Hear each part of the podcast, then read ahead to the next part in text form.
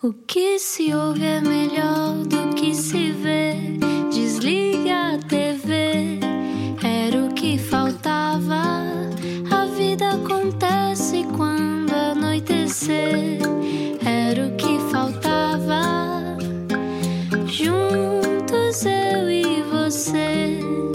Viagem com a Rádio Comercial. Olá, quarta-feira. Quanto é que tem o ódio no corpo? A pergunta é de 0 a 10, eu diria, nesta fase, talvez um 6 ou um 7. Não sei como é que tu estás, Ana Martins, sentes isso? Estou um pouco descompensada, como de resto toda a gente neste confinamento, mas Uhum. eh, ansiosa por voltar a abraçar-te em breve, Rui Maria Pego. Tu nunca mais me vais tocar. Temos que pôr isto já claro. Isto nunca mais vai acontecer. Como nunca mais não? me vais tocar. Não vais. Mas não nem com vais. uma viseira? Nós temos de usar a viseira. Eu estou com uma viseira neste momento. Depois tiro-te uma fotografia e mando. Não estás nada. Então, eu, vim à rádio hoje. Tá eu estou a bem, fazer mas isto aqui tu- na rádio. Mas tu não podes estar com a viseira e falar ao microfone. Quem é que te diz? Estou eu a dizer que é assim que eu estou neste momento. Bom, boa viagem com a Rádio Comercial. Ana Martins em casa dela. Eu vim à Rádio Comercial, estava cheio de vontade de lamber este estúdio, mas não posso, tenho que conter as minhas, as minhas pulsões. Falamos hoje com alguém que eh, já viveu muitas vidas. Vamos saber como é que ele se chama. Explica-nos como se eu tivesse acordado de um coma. Então, aproveitou bem esta quarentena, está quase a terminar, não é? Há quem tenha aproveitado para terminar um disco, como o Benjamin. É verdade que o disco já estava escrito desde o verão de 2018, mas ter alguém a cantar, eu não esqueço que o apego é melhor que a solidão, é mel para os nossos ouvidos em altura de confinamento. Até porque, além do disco, o Benjamin aproveitou a outra metade da quarentena para estar com a sua avó de 86 anos, ainda que com a devida distância social, mas ela vive no quinto andar do prédio, portanto, há aqui um, um lado muito, muito melancólico e muito bonito deste de confinamento. Rui Maria. Cada um no seu sofá ou sofá, dependendo da zona que estiver a ouvir esta conversa. Cantautor, produtor, multi-instrumentalista e agora até realizador do seu novo videoclipe. Benjamin chama-se Luís Nunes. Começou por editar discos como Walter Benjamin e é de um talento e genuinidade, como o nome do seu novo álbum, em vias de extinção, indica. Ah, e também tem um programa de rádio com entrevistas com o João Vaz Silva chamado Piloto Automático, que eu já ouvi às vezes a cruzar a noite. A noite aliás. Bem-vindo, Luís. Bem-vindo. Olá, tudo bem? Benjamin, meu querido, meu querido, meu querido. Como é que tu estás? Estou bem, e tu? E vocês? Estamos muito bem também. Mas, Parece mas não bem. aproveitámos para terminar nenhum álbum durante o nosso Quer dizer, confinamento. eu ainda não terminei. Ainda Ah. estás no processo Eu- eu ainda, ainda não é? estou no processo de terminar, sim, sim, sim. Ok. E o que é que te falta para terminar? É alguém que entre no teu disco? Eu estou disponível, Luís. É? Queres vir cá, queres É. vir cá gravar? Quero, quero, quero, quero. quero, Quando, quero. quando, quando terminar o estado de emergência. Está bem, está bem. Então, mas também está quase. Olha que é para a semana. Leva a minha viseira e fazemos música. Há pessoas que levam pior- coisas piores. Sim. Ah, olha, mas, mas esta coisa. Não, bom. Não, não, não.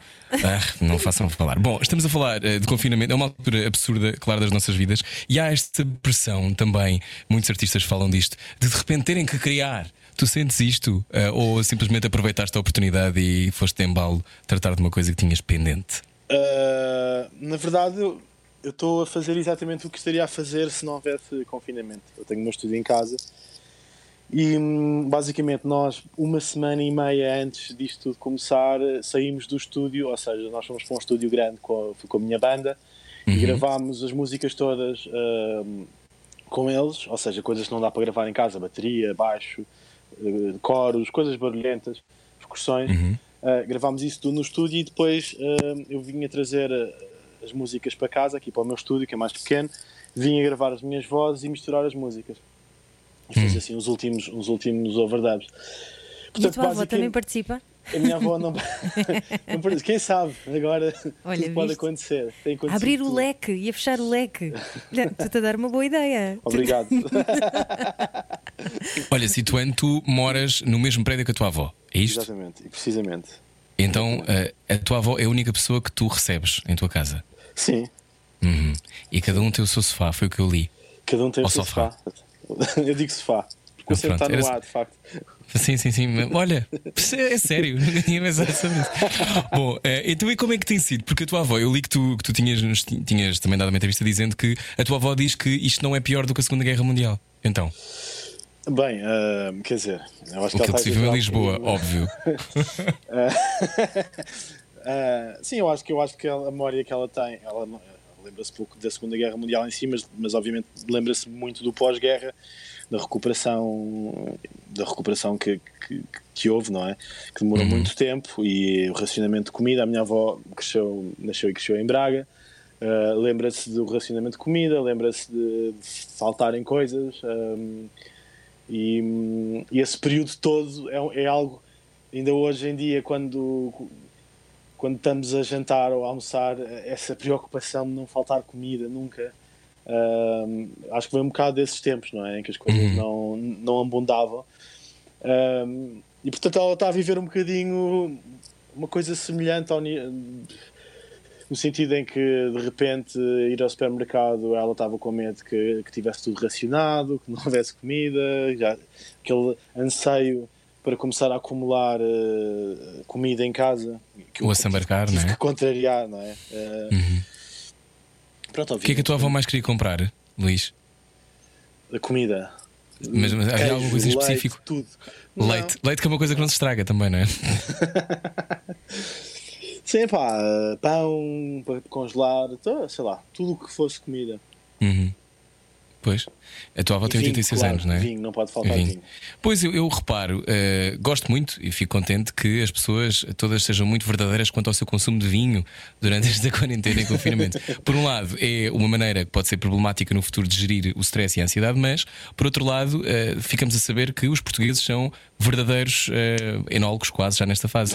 Enólogos. Ana, também, também, também concordas, Ana? Acho eu. Olha, concordo, até porque é uma boa forma de ficar anestesiada nesta fase. Bom, estávamos a falar da Ok. tua avó e ela gosta da tua música. O que é que é daquelas avós Ah. super babadas?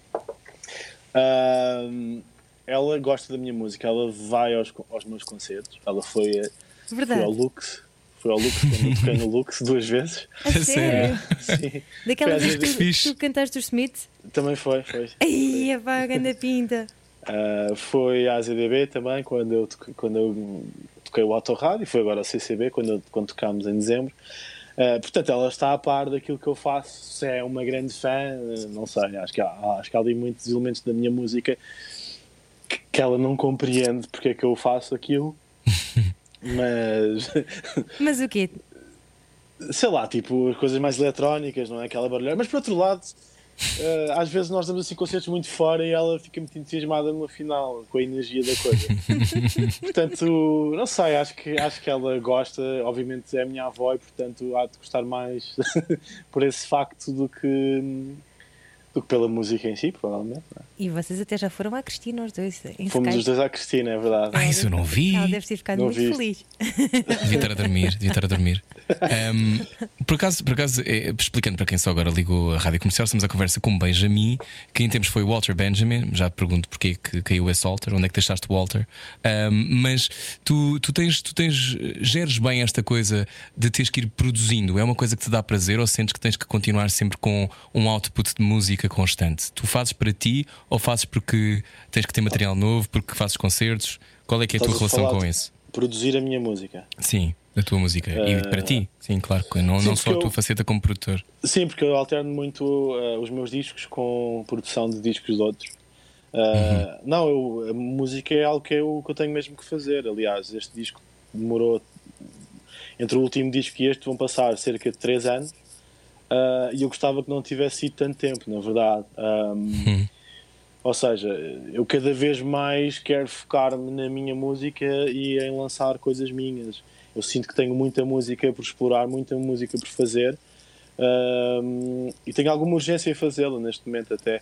Uh, portanto, e obviamente sinto a pressão, há uma pressão de calendário, não é? Porque tens que lançar os discos em determinada altura, tem que ser antes dos festivais, tem que ser antes de não sei do quê, não pode calhar no mês de não sei o que mais, porque no mês porque há muitos, há muitos festivais a acontecer e há, há Fátima série- em há- maio, sim. Exato. Há uma série de con- de condicionantes eh, nas agendas para conseguir lançar música. Eh, uma coisa curiosa é que agora, neste período que estamos a viver, é que isso tudo mudou. Portanto, até, quer dizer, saiu agora o meu primeiro single e se calhar vou lançar um single no meio do verão, sei lá.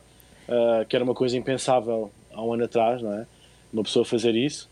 Ahm, Porquê? Explica-nos, para quem não sabe. porque, porque, obviamente, os meios de comunicação e as pessoas estão muito ocupadas, não só com as suas férias, também com os festivais, não é? A música, há, há um shift da música para, para a música ao vivo, para a loucura concertos que existe no país. É quase como Eh, se fôssemos buscar a música nova antes para depois poder vivê-la durante o verão, não é? Exato, quase aquela coisa. Exato, Uhum. exato, exato. Vai na Há assim, uns, mochila. há assim uns períodos-chave, não é? Também não podes Uhum. lançar mu- muito, muito antes do, do. Aliás, não podes lançar em cima do Natal, tens que lançar um bocado antes do Natal, se queres lançar nessa altura, sei lá. Há sempre assim uma série de condicionantes da agenda pá, que hoje em dia. hum, hoje em dia não se põe, não é? Com os festivais todos, todos cancelados ou suspensos. hum, sobra realmente a música gravada para as pessoas poderem consumir. Olha, e este videoclipe em particular de Via- Vias de Extinção, que é também o nome do teu novo álbum, o teu terceiro disco que está aí quase a chegar, tu filmaste com o teu telemóvel em casa e depois usaste imagens de arquivo também, não é? Mas editaste tu e tudo. Editei tudo, sim. Ai, que Uh, trabalheira. Que É trabalheira. muito mesmo. artístico, tens muito jeito. Obrigado. Uh, editei com, com, com o iMovie, não é? Que é que foi com o computador. Yeah. Uh, foi assim uma aventura. Com um Olha, computador emprestado. com o computador emprestado pela minha mãe, sim. Oh, pá, Pá, assim, olha, eu não, o meu plano não era de todo uh, fazer eu o meu próprio videoclipe, mas no entanto, tive alguma sorte porque eu, eu sou um entusiasta do vídeo uh, e muitas vezes filmo coisas com o meu telefone a pensar em videoclipes, mas só, só naquela ideia de, de me divertir, não era, não era uma ideia mesmo de levar a coisa à, à avante. Então esta música, que era a música que eu, queria, que eu queria lançar em primeiro lugar, houve assim uma série de imagens que eu, que eu filmei de nuvens e há assim uma fábrica que aparece com as nuvens a, engolirem a fábrica. Isso foi tudo imagens que eu fiz a pensar eh, num, num videoclipe a esta canção, mas um videoclipe imaginário. Hum. E portanto, foi assim um bocado de sorte, de repente eu consegui ir buscar ao meu arquivo todo do telefone, coisas que eu tinha filmado, fui buscar assim uma série de imagens que, que colavam com, com a canção e com a ideia Obrigado, da canção. pandemia, não é? A, a condizer com, a- com a lógica do não desperdício de comida e etc. Está, também não desperdiçaste imagens De memórias. telemóvel. Sim, ideias, no geral. Eu, quer dizer, eu acho que eu sou. Eu também já tenho algum- alguns anos não é, de colecionar ideias, mesmo, tanto na música como nas letras, em tudo, e portanto eu guardo, guardo sempre as coisas e arquivo sempre as coisas num sítio qualquer para. Porque um dia podem sempre dar jeito. E este caso, acho que foi mesmo providencial, neste caso, eh, poder fazer isso. Olha, Um Benjamin, ah, diz Ana, desculpa. não, força, força. Ia perguntar, porque estamos aqui a falar do que é que se passa agora, do momento presente, mas eu fico muito curioso para saber o que é que te leva a ir para Londres, porque tu em Londres, ahm, e quer que expliques, se te apetecer, da forma que te apetecer, obviamente, aquilo que tu, como é que tu, como é que foi viver para lá? Porque é que tu decidiste ah, sair de cá? Tu, tu, tive- tu andaste na escola alemã ou não? Porque eu acho que uma vez falei alemão contigo. Pois, Andei, andei. tu falas muito bem, eu falo muito mal, obviamente, que eu tive Eu não pá, falo 5 muito minutos de alemão. Eu não falo muito bem. Não falas? Infeliz- Infelizmente não, pá, não, porque Como o não? Alemão, o alemão é uma língua que requer treino, Uhum. hum, requer eh, alguma manutenção. Pá, Hum. eu não fiz nenhuma. não, não fiz nenhuma manutenção. Pá, não levaste a tua al- voz à inspeção. Não, pá, fui Mas tu, fui mas tu lês em alemão e, e vês filmes em alemão e tens essa proximidade com a cultura germânica ou nem por isso? Uh, já tive, já tive uh, hoje em dia muito menos. Mas o meu irmão agora, curiosamente, o meu irmão que não fala, quer dizer, agora já fala alemão, mas que não, teve, que não, não andou na escola alemã, ele vive agora em Berlim, eu estive com ele em novembro. Hum. E então é aquela coisa, chegares ao restaurante, ok, eu consigo safar-me, consigo, consigo, consigo sobreviver. Mas há ali há uma série de coisas e uma série de conceitos que, que já me ultrapassam, infelizmente. Que eu tive, quer dizer, eu tive alemão desde o quarto, da quarta classe até o décimo segundo ano. Portanto, foi ali, e tinha as aulas, eh, eh, todas as disciplinas eram em alemão, física, matemática, química. Que horror, imagina que Era alemão, horrível. eu não quero Era imaginar, que horror. alemão. Que Era tudo horror. alemão, E tu era- aprendeste alguma coisa? Para a química, dizer química, eu digo isto com, com algum gozo, mas pronto, com alguma tristeza também. Pá, eu não aprendi, é a única disciplina em que eu, li- eu tive pai 3 anos de química. Não era física ou química, era que nós tínhamos física e tínhamos química. Portanto, eram, um- eram 45 minutos de química só. E tenho-te a dizer que eu não sei absolutamente nada de química. Pudera. Zero. Zero. Pá, sei que H2O é água. Tipo, o resto. Pá, eu, não- eu odiava aquilo. Pá, eu não- Tabela periódica. Sim, a ideia de ter que decorar aquilo tudo, é, para mim era. Como é que se diz tabela periódica em alemão? Epá, já nem sei. Tabela Não sei, é digo tabelen. nem sei, não, não me peças para falar alemão, que isso é Ok, não vou pedir, não vou pedir. Vou-te perguntar: é, qual é- muitas pessoas, ah, algumas, por exemplo, eu adoraria ter andado numa escola ah, que tivesse uma língua oficial e que, fosse, ah, que não fosse portuguesa. Ahm, tu gostaste dessa experiência? Porque há muitas pessoas que adoram e há outras pessoas que detestam Sim. terminantemente e acham que é uma violência e não é nada aquilo que gostavam de ter vivido. Como é que foi para ti Pá, crescer é na uma- escola é- alemã? É, é- é de facto, uma- eu adorei andar na escola alemã por várias razões. E, pá, e obviamente fui uma pessoa su- super privilegiada por poder ter andado lá. Uhum. Ah, ainda para mais na altura em que andei, porque entretanto, quer dizer, a escola alemã, a escola alemã originalmente é uma escola pública alemã. Uhum. E foi-se tornando, então nos últimos anos foi-se tornando cada vez mais uma escola de elite. Quando eu andava lá, havia muita, muita mistura. ah, Uhum. tinhas malta muito, muito, muito, muito diferente. Eu acho que agora não é tanto assim. Uh, antigamente era muito misturado, isso era, isso era muito engraçado. Uh, pá, mas olha, eu gostei. A, a questão da língua é realmente muito violenta. Ou seja, eu, eu acho que há muita, muita coisa que eu, não, que eu não aprendi bem ou que, ou que tive muita dificuldade em aprender, em, em física, matemática mesmo, que, que se prende obviamente com a língua, não é? Eu já era um bocadinho mal a matemática, uh, pá, em alemão, às Sim. vezes, às vezes eu não era propriamente um aluno muito dedicado. Hum. Mas ao mesmo O que é que tempo andavas a escola- fazer, Benjamin? Pá, tinha a cabeça na lua, na verdade. Pensava em música, por exemplo. Era? Era, mas curiosamente, e aí é que eu ia dizer que foi, que eu acho que foi o ponto alto da minha, da minha vida escolar naquele, naquele estabelecimento, é que os alemães são, são realmente uma cultura que, que liga muito à- às artes, dão muita importância às artes, dão muita importância à cultura. E eu era visto, eu como tocava na banda da escola, cheguei a tocar violino na orquestra da escola, Começaste muito cedo a tocar violino, não foi? comecei aos 5 ou 6 anos, sim. Pois.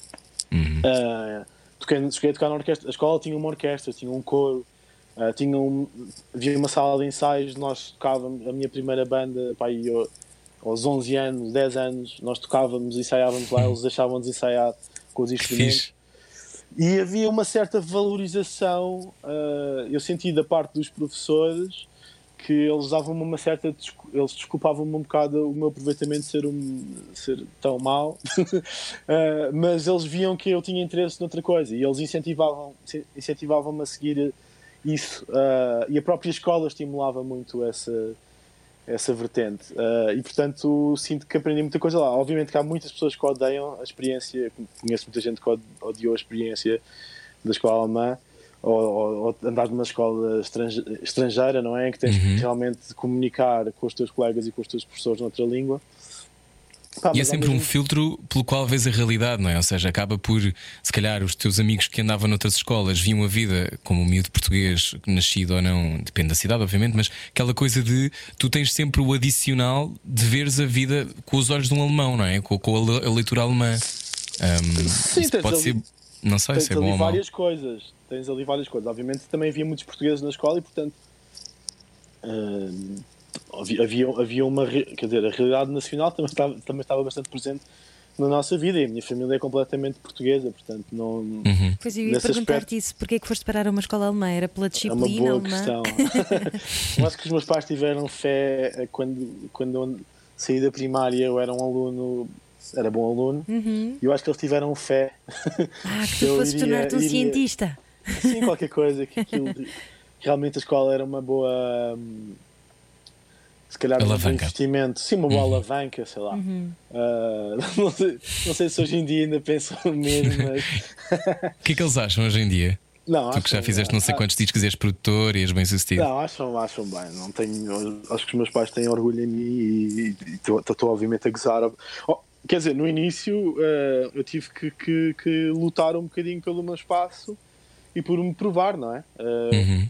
Tu não, não investes, seja, seja numa- em que escola for, mesmo que seja numa escola pública, eh, os pais investem sempre tudo o que podem e tudo o que conseguem nos filhos. Uhum. Ahm, e portanto, independentemente disso, há uma certa desilusão quando, quando não há, quando, por exemplo, chegaram as notas dos exames nacionais e coisas do género, não foram assim momentos, não foram assim momentos muito agradáveis. Ah, mas ao mesmo tempo, eu, pá, logo a seguir a isso, eu, eu fui conquistar o meu espaço e eu sabia o que é que eu queria fazer. Ou seja, Uh, não me assustou isso, eu não, eu não, estava, não me sentia perdido, eu sabia o que é que queria fazer e sabia qual era o meu rumo, obviamente o desconhecido do não, o, futuro, o futuro incerto não é de qualquer músico, qualquer profissão relacionada com as artes, obviamente preocupa os pais, não é? Uh, e portanto aí tu também tens que fazer a tua parte enquanto filho de provar, ok, eu consigo fazer isto, eu vou fazer isto e não, não vou estar a, a depender de vocês para conseguir fazer isto, não é? Uhum. Precisei, de, fui trabalhar. O que é que tu uh, fizeste? O que é que foi o teu primeiro no, emprego? Bem, eu, depois da escola fui para a faculdade tirar antropologia. Uau, a sério? Acabaste? Estiveste onde? Acabei, acabei. Não, Opa, ó oh, Benjamin, se tu acabaste, eu vou, também vou ter que acabar. É que é tão grande. Tu, tu, tu, estás a tirar antropologia? Não, estou a tirar, acabar a história. Estás a acabar a história onde? Na Sim, na nova. Uau, o meu irmão, o meu irmão também, também tirou a história na nova. Foi? Sim, fomos colegas. É giro, mas ele é meio chato. É chato, não é o teu irmão, é, o, curso, o curso é meio chato. É um bocado chato em algumas coisas. Mas sim, mas acabaste antropologia, então, então foste fazer um. Porquê que foste para a antropologia? Querias perceber as pessoas? Epá, uh, fui por várias razões. Uma delas foi porque não entrei em Direito, que era, que era tipo a primeira opção. Um, e felizmente foi a melhor coisa que me aconteceu foi não ter acabado, não, foi não ter conseguido entrar em Direito. Uh, porque ia ser um desastre para mim, ia ser um desastre academicamente, ia ser uma frustração enorme. Uhum. Uh, porque, obviamente, se tu estás num curso que de repente não consegues acabar, e eu sou uma pessoa que não gosta de desistir, uh, de repente podes acabar numa teimosia gigante e ficares ali preso 7 anos ou 8 anos da tua vida, em que estás a fazer uma coisa que, pá, que não vais querer fazer e não vais fazer mas depois estás, estás ali a insistir naquilo só porque não queres uhum. desistir. Eu acho que, que, que puxava, o que é que te puxava para direito, inicialmente? Sei lá, era só. Eu acho que provavelmente era. Acho que havia aquela social. ideia. Uhum. Sim, era aquela um ideia de. Nome, é? pode, ah, pronto, queres ser músico, vai ser músico, mas tira um curso daquela da segurança. E foi isso, basicamente. Uhum. Um, então, ao início até era engenharia, depois eu, pá, eu expliquei ao meu pai, meu pai é engenheiro explicar-lhe, sabes que eu não sou boa matemática, sabes que isto não vai dar grande resultado. Sabes Pronto, que o direito. teu hemisfério direito é muito mais prolífico. Exato. Tenho mais coisas em que pensar. Um, sei lá, eu tirei direito porque eu gostava mais da área, gosto de história, gosto de línguas, uh, gosto de filosofia. E pus antropologia também nas minhas opções. E não entrando em direito, entrei em antropologia, que foi ótimo, foi mesmo ótimo. Um, foi um curso que, na verdade, me deu imensa bagagem intelectual, digamos. Uh, uhum. Acho que me pôs a ver o, o, mundo de outra maneira. Também, curiosamente, eu não queria, eu, eu queria ir para a faculdade. Eu estou a dizer, ah, por obrigação. Eu, eu queria ir para a faculdade porque eu, estudei, eu comecei a estudar música aos 6 anos. Eh, eu não queria de repente que a minha vida toda fosse também uh, só uma dimensão. Uhum. Uh, acho, acho que é bom nós também puxarmos pela cabeça uh, noutras áreas. Temos outras cores, não é? Fazer, falar de outras cores, coisas. Exato, é isso mesmo. Mas a antropologia, uhum. se calhar, ajuda a explicar também não só o teu primeiro álbum uh, em português enquanto, enquanto Benjamin, uhum. porque antes já tinhas tido os álbuns em inglês enquanto Walter Benjamin, mas esse primeiro álbum, que depois deu origem ao filme Autorádio, que, que, foi feito com o meu amigo Gonçalo Paulo, a nossa amiga em comum, um, e, e, que anda, vocês andaram pelo país, não é? E, e andaram no fundo a mostrar de, os concertos pequeninos, os concertos bem-sucedidos, uh, o verão uh, pela, pelo país fora e, e, todo aquele contexto que, que, ao fim e ao cabo, é um bocado antropológico também esse, esse filme. Esse filme, esse álbum. Sim, eu, eu, acho que a minha, eu acho que a minha veia de antropólogo amador Hum. ou de licenciado em antropologia que não foi buscar alguém que não foi buscar o, o diploma uh, mas eu acho que sim eu acho que isso está presente na minha música eu acho que isso mesmo o próprio processo do, do antropólogo o antropólogo é um observador da, da sociedade uhum. para quem não sabe o que é antropologia antropologia quer dizer, é o estudo do homem numa, numa noção muito lata mas uhum. enquanto a sociologia por exemplo estuda a sociedade de uma maneira macro a antropologia estuda a sociedade de uma maneira micro, uhum. ou seja, estuda pequenas, eh, pequenas populações ou uh, um antropólogo, aquela noção clássica do antropólogo é o tipo que vai para o meio de uma tribo, tribo uma em tribo. África, uhum. não é? Yeah. E de repente vive com eles dois anos e basicamente o que acontecia é que ele estudava tudo, a economia da tribo, a língua, as relações de parentesco, porque as relações de parentesco entre as pessoas não são, também são definidas pela sociedade, não é? Nossa noção de tios e primos, tudo isso também tem um, tem um, um valor social, não é só, não é, não é só de sangue. Uh, E isso vai mudando com, com, nas Consoante as eras, não é? sociedade. Consoante a sociedade, a organização social é diferente. Um, isso foi fascinante para mim descobrir isso, não é? Pensar sobre isso, pensar, ok, há, há aqui uma- um, um povo que, que acha que o tio materno é o pai. Ou seja, o papel, o papel do pai não é desempenhado pelo pai, é é desempenhado pelo irmão da mãe, por exemplo. Uh, este tipo de coisas faz-nos pensar. Uh, Isso retira-te, eh, às vezes, vontade de aderir a uma hierarquia, por exemplo? Porque eh, que todas as hierarquias também são ficci- ficcionadas, não é? Tudo o que é a existência de uma. Imagina, obviamente que é importante haver normas e haver um ordenamento jurídico, etc. Mas não deixam de ser coisas inventadas num papel que alguém impôs. Eh, às vezes, quando temos essa capacidade de distanciamento como tu tens, às vezes é mais difícil eh, navegar a vida através das regras. Sentes isso, Ou minimamente? das Não. normas sociais, não é? Não, Sim, é olha, que eu acho, eu até acho que me ajuda a compreender um bocado a razão pela qual existem determinadas normas. Hum, Uh, ou seja, há normas que existem, ok, isto tem um valor de lei, alguém escreveu aquilo na lei, mas se calhar aquilo existe porque a sociedade provou ou a sociedade percebeu que tem que ser assim, não é? Por exemplo, não matas, não podes matar porque senão todos matamos todos uns aos outros. Claro, e, era uma, e ficava tudo, tudo com a roupa suja, era uma chatice. Muito complicado, ainda por cima agora para lavar. Para lavar é muito difícil. Estamos à conversa com o Benjamin, não estamos à conversa com ninguém que tenha sido acusado de homicídio, mas caso agora tenha ligado a rádio comercial só para explicar. Olha, tu, eh, entretanto, falámos já sobre este autorrádio, mas ehm, tu viveste, tu foste para Londres em 2008 ou foste antes? Fui tu, eh, 2000, ah, pois há bocado estava- a conversa foi. foi, foi acabámos por não ir a Londres, sim. Não, não, não fomos a Londres. Pá, fui em 2009, se não me engano. Fui em 2009. Tu tens a minha idade em 2009, tens para aí, tinhas quê? 20? 22. 22. Tinha Ah, 22. Eu, eu fui, eu quando, quando fui para a faculdade, no último ano de faculdade, fui dar aulas de música. E fiquei dois anos a dar aulas de música numa escola em Odivelas, ahm, de crianças do, do, do- primeiro até ao quarto, ao quarto ano. E foi assim uma experiência que me, que me, que me transformou muito também.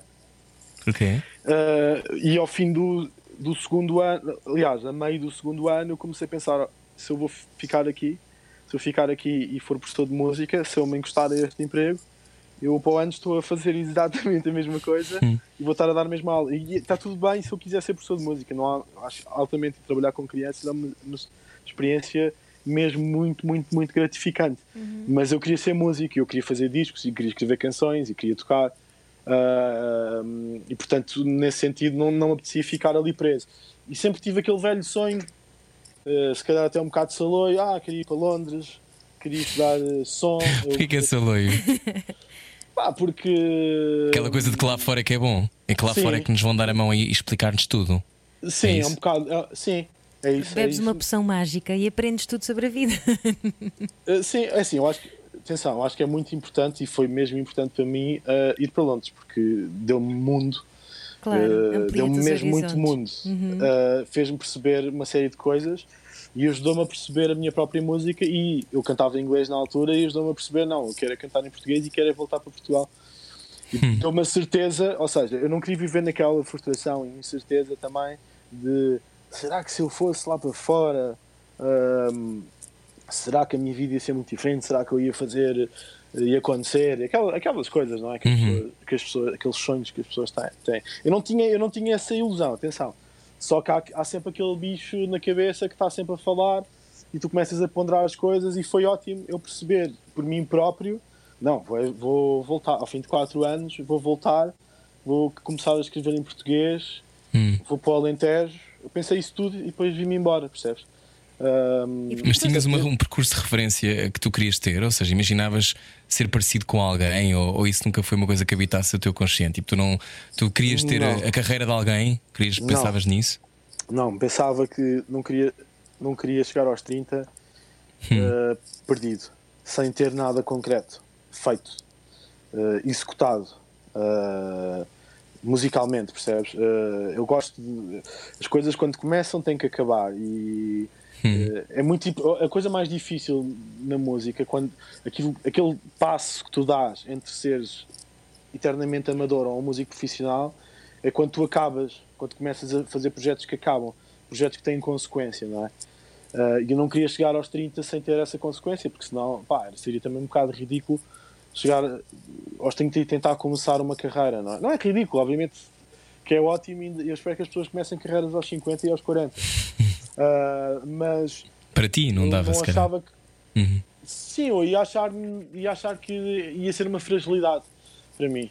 Uh, eu queria um bocado que a minha, que a minha vida tivesse um rumo. Eu em Londres, pá, eu nunca fui tão pobre, não é? Eu, pá, eu, eu, eu, tinha um, eu trabalhei como técnico de som uh, durante três anos, fiz lá, fiz lá um curso de engenharia de som, trabalhei como técnico de som, vivi numa casa pá, que tinha uma renda razoável, mas eu estava sempre a contar os tostões. Uhum. Uh, houve meses em que fui limpar armazéns para, para conseguir pagar a renda.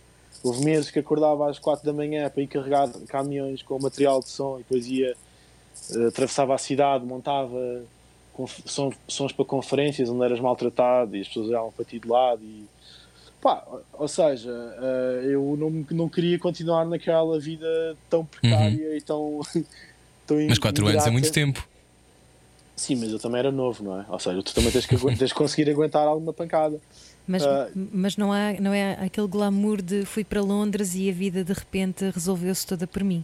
Não, a minha vida nunca teve esse glamour no geral.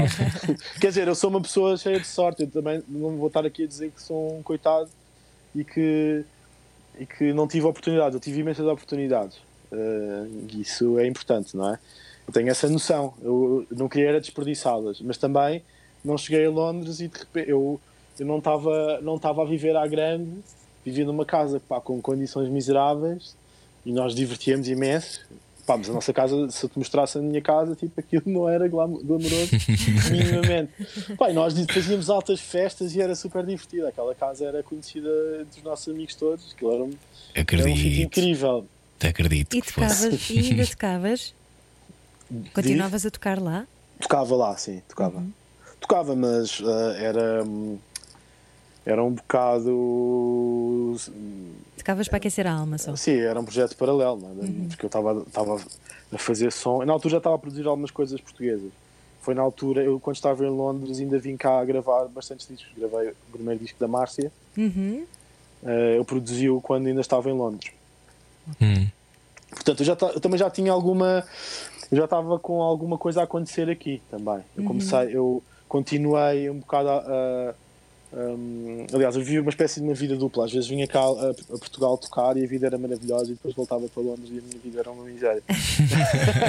Parte é muito de, de, teimosia e de acreditares que vais conseguir.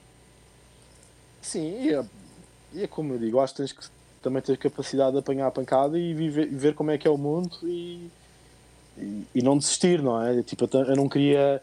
Os meus pais ajudaram-me quando eu estava quando eu estava hum, a estudar, os meus pais ajudaram uhum. financeiramente, porque eu trabalhava, mas o que eu ganhava era impossível uh, sustentar uhum. a minha vida lá.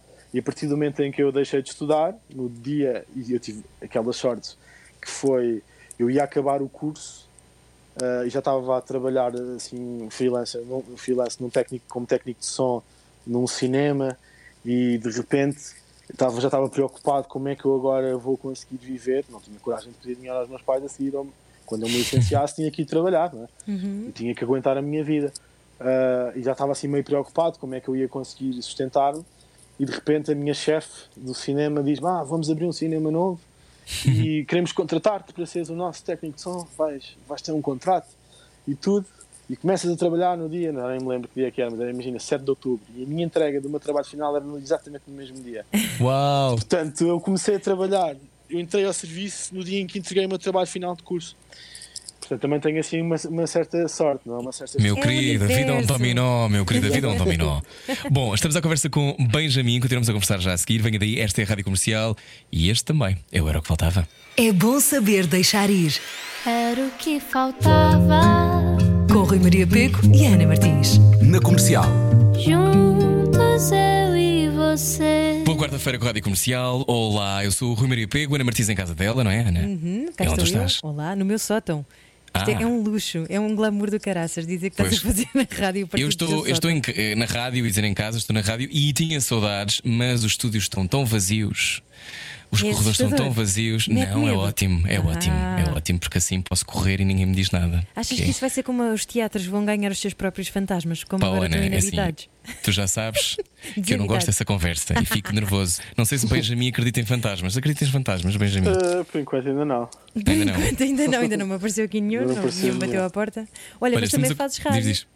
Benjamin, Faço rádio, é verdade. Uhum. Tenho um Já ouvimos. também de ouviram.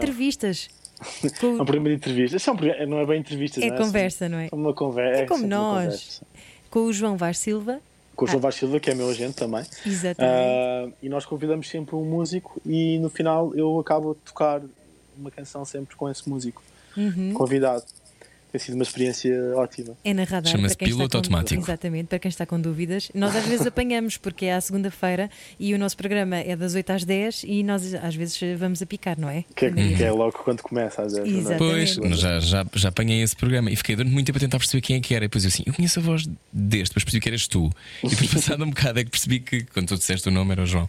Olha, e hum, a rádio tem-te apoiado muito, não tem? Ao longo da vida. Sentes isso? Sinto, sinto, sinto isso. Eu sinto que és muito amado nas rádios. ah, não sei. ah, sim, não só, e não tenho, só. não- não tenho nenhuma razão de queixa da rádio toda. Eu sou um grande fã de rádio também. Sim, tenho tido uma boa relação com a rádio. De facto.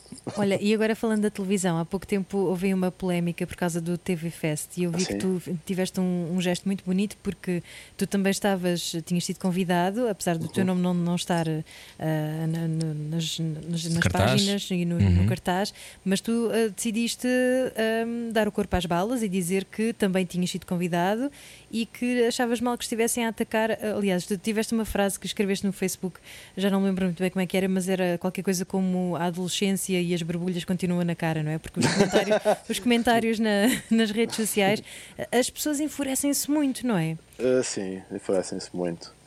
Ah, não, esse, esse, bem, esse episódio do, do TV Fest ah, foi, foi um episódio um, um pouco infeliz e eu percebo que as pessoas estejam, se estivessem zangadas com o formato que foi adotado e, e, e, estiver, e não concordassem com, com, com, com a ideia do Ministério da Cultura, que era de dar dinheiro, ah, passar dinheiro à RTP, para a RTP organizar um festival para ser distribuído por músicos e esse dinheiro, cada concerto tinha o seu orçamento, eram todos iguais, e a ideia era os músicos dividirem esse dinheiro com, a- com as suas equipas. Uhum. E obviamente, passado um bocadinho de tempo, quando isto começou tudo, a- quando começou- começaram as críticas a chover, obviamente eu também percebi que havia uma série de coisas que se calhar não, não, não estavam bem feitas e que, e que havia razões, há razões para que as pessoas estejam uh, contestem, contestem o, o- o modelo. Agora, o que eu não acho que haja razões é que de repente se chama. Eu, repara, eu- a mim ninguém me chamou nada, mas uh, porque ninguém sabia. Uh, mas de repente começas a ver músicos que eu respeito imenso a serem apelidados de ladrões e, e serem atacados violentamente na, na internet. Eu acho que isso não faz sentido absolutamente nenhum, mesmo. Não acho que faça sentido nenhum. Uh, acho que as pessoas têm que saber discutir as coisas de uma forma, de uma forma civilizada, Civilizada. de uma forma Uhum. racional e normal, não é? Acho que se pode discutir os assuntos. E depois foram buscar o inimigo, uh, foi- o inimigo errado, é? os músicos que aceitaram, que aceitaram o convite. Uh, obviamente que os músicos não são políticos, não são o Ministério da Cultura, não, são, não definem políticas públicas, não definem os investimentos do Ministério da Cultura e, portanto, não são eles que devem ser. uh, Nem os mecanismos de distribuição de Não, dinheiro mas- desse, desse TV Fest, não é? Que esse era o grande problema. Um, e, ou seja, que era aquela coisa de uh, o artista também depois decidir a seguir quem é que pode receber, ou seja, ser Sim. o próximo passar Sim. ao outro. E isso era uma das Sim. coisas que, que criou essa contestação. Uh, Sim, mas é aí eu acho que tens razão, que é aquela coisa de quer dizer, quem decide as regras tem que ser quem põe, quem, quem propõe a iniciativa, não é? E portanto, se, se havia essa, esse desconforto com isso, isso cá devia ter sido mais claro. E eu acho que, como é óbvio, concordo contigo, acho que não deviam ser vocês os, os alvos do ataque só porque quiseram um, Epá, sim, fazer e parte, não é? E depois ataca-se, sei lá, eu, vi, eu vi, eu vi pessoas a, a trocar insultos com, o- com o Júlio Isidro no Facebook. Estamos a falar, ou seja, não, não estamos a. Isto não é só porque Desculpa, atacaram desculpa a os músicos. gargalhada, mas é. Não, sim, é verdade. Não, também, eu acho que é mesmo para rir. Ou seja, é- isto é muito mais grave do que dizeres que determinada música é isto ou aquilo. Isto chegou a uma, uma, uma dimensão de violência com a qual eu, não, eu recuso a compactuar. eu recuso-me a compactuar e recuso a ver, a compactuar com pessoas que trabalham na minha área, nomeadamente, aliás, porque isto só foi uma questão para as pessoas de, de, mais ligadas Da área à área da cultura, da cultura. não é? Sim, as Uhum. pessoas públicos, público geral acho que passou um bocadinho à margem acho- completamente disto. Sabes que eu acho que há muita gente que, que vê sistematicamente as ações no que toca à cultura serem ah, de pouca. com o raio de ação muito curto. Então é sempre um bocadinho. parece que é sempre um paliativo que não. E depois, no meio disso, ah, se calhar, como aquilo foi tudo mal explicado, ou não se percebeu bem como é que era, ah, e houve muita gente que ficou de fora e que neste momento não podemos esquecer, e tu sabes isto, e até podemos perguntar como é que tu vives isso e as pessoas que trabalham contigo isso. ah, é, uma, é uma altura em que o setor da cultura está completamente paralisado. Acho que a previsão era mais ou menos tipo 98% das pessoas que trabalham na área da cultura ficaram ah, sem maneira de ganhar dinheiro, não é? Claro que depois houve aqueles mecanismos, seja se és recibo verde ou não, mas pronto, e depois são outras questões. Estamos a falar de muitas pessoas que não sabem quando é que voltam a trabalhar. E isso é uma zona que provavelmente também atiça a cólera, não é? Que é, de repente aparece isto e aquilo, Claro. de repente estes músicos são a cara disto. E o quê? Isso eles que vão Claro. decidir para onde é que vai o dinheiro? Não, tem que ser se calhar um Instituto Público a decidi-lo, não é? Um, Claro, eu acho que também tinha a ver com essa cólera, Não, se calhar de não saber o que é que lhes obviamente. vai acontecer à vida. É? E depois há aquele velho ditado que é em casa onde não há pão, todos raiam, ninguém tem razão, não é? Isso é verdade. Hum, é verdade. Agora, nós não podemos, é, em ato de desespero, de repente começarmos a virar-nos à estalada uns, uns com os outros Uhum. eh, pá, e perder a noção e o foco das coisas. Não é, Não é a que divisão, não é? Que Sim, resolve. não é. Não é pá, e houve muita, acho que houve muitas coisas já houve muitas mentiras que se disseram também no processo, porque depois às tantas as, as notícias, tu começas a ler notícias sobre, sobre as coisas que não eram verdade mesmo. Eh, e às tantas também percebes que há, ali, sim, uma, há, uma, há uma confusão generalizada em que as pessoas já começam já começam mesmo já, já era mesmo espalhar o ódio às tantas. Olá, de repente começámos a ouvir-te melhor, Benjamin. A sério? Parece que sim. Deste aí um Estou toquezinho qualquer no microfone. Não, agora já voltou ao mesmo. Mas não está Bom, mal. mas adiante. Não, não, está ótimo, está ótimo. Ia te perguntar, bem. agora, agora que estamos à conversa com o Benjamin na rádio comercial, eh, o que eu te perguntava era hum, como é que, qual é a previsão que tu fazes da tua própria vida? Tu que, que, pronto, vais lançar o teu Vias de Extinção, mas eh, o que é que isto significa para esta área? É um descalabro, não é? Ah, claro, é um descalabro. Eu tenho, eu tenho uma equipa, nós ainda por cima este ano, com o disco novo, eu tenho uma editora nova. Ah, havia, um, havia um plano para a equipa crescer. Ah, nós temos começar, começámos com uma equipa muito pequena e a equipa foi crescendo de uma maneira sustentada sempre. E agora íamos acrescentar um técnico de munição e um técnico de luzes à nossa equipa e ser, acho eu, 10, não, agora assim co- contexto de cabeça. Obviamente que existe aqui uma equipa de 10 pessoas que está parada e que está habituada a estar na estrada. Não é? Esta, se multiplicares pelo número de artistas que existem em Portugal, e são muitos, ah, que, que vivem da estrada, ah, obviamente é muito complicado. Ah, eu, felizmente, tenho o meu disco para acabar. Psicologicamente, isso é muito importante. Ou seja, eu Tens um efetivamente objetivo. tenho um objetivo, tenho trabalho para fazer. Perdi muito dinheiro porque eh, eu tinha concertos com a Helena D'Água, com quem eu toco, Eh, e era, e era a minha maneira, basicamente, de conseguir pagar este período em que estou a gravar o meu disco, porque às vezes as pessoas não têm noção, mas gravar um disco custa muito dinheiro Uhum. e perde-se muito dinheiro, não é?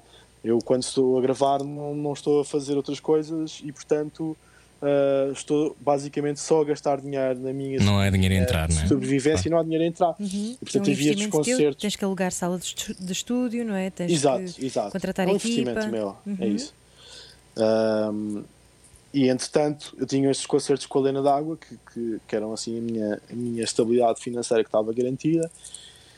E tinha os meus concertos no final do ano para quando saísse o disco. O plano estava todo traçado. Nós, nós traçamos a nossa vida há um ano, um ano e meio, dois anos, não é? Uhum. Os músicos, a agenda é sempre. E agora, neste momento, é assustador porque nós não fazemos ideia quando é que a nossa agenda volta. Que é aquilo que, que, que é basicamente o nosso retorno. Eu tenho a sorte também de, como escrevo músicas e como faço canções, sempre vão caindo alguns direitos de autor.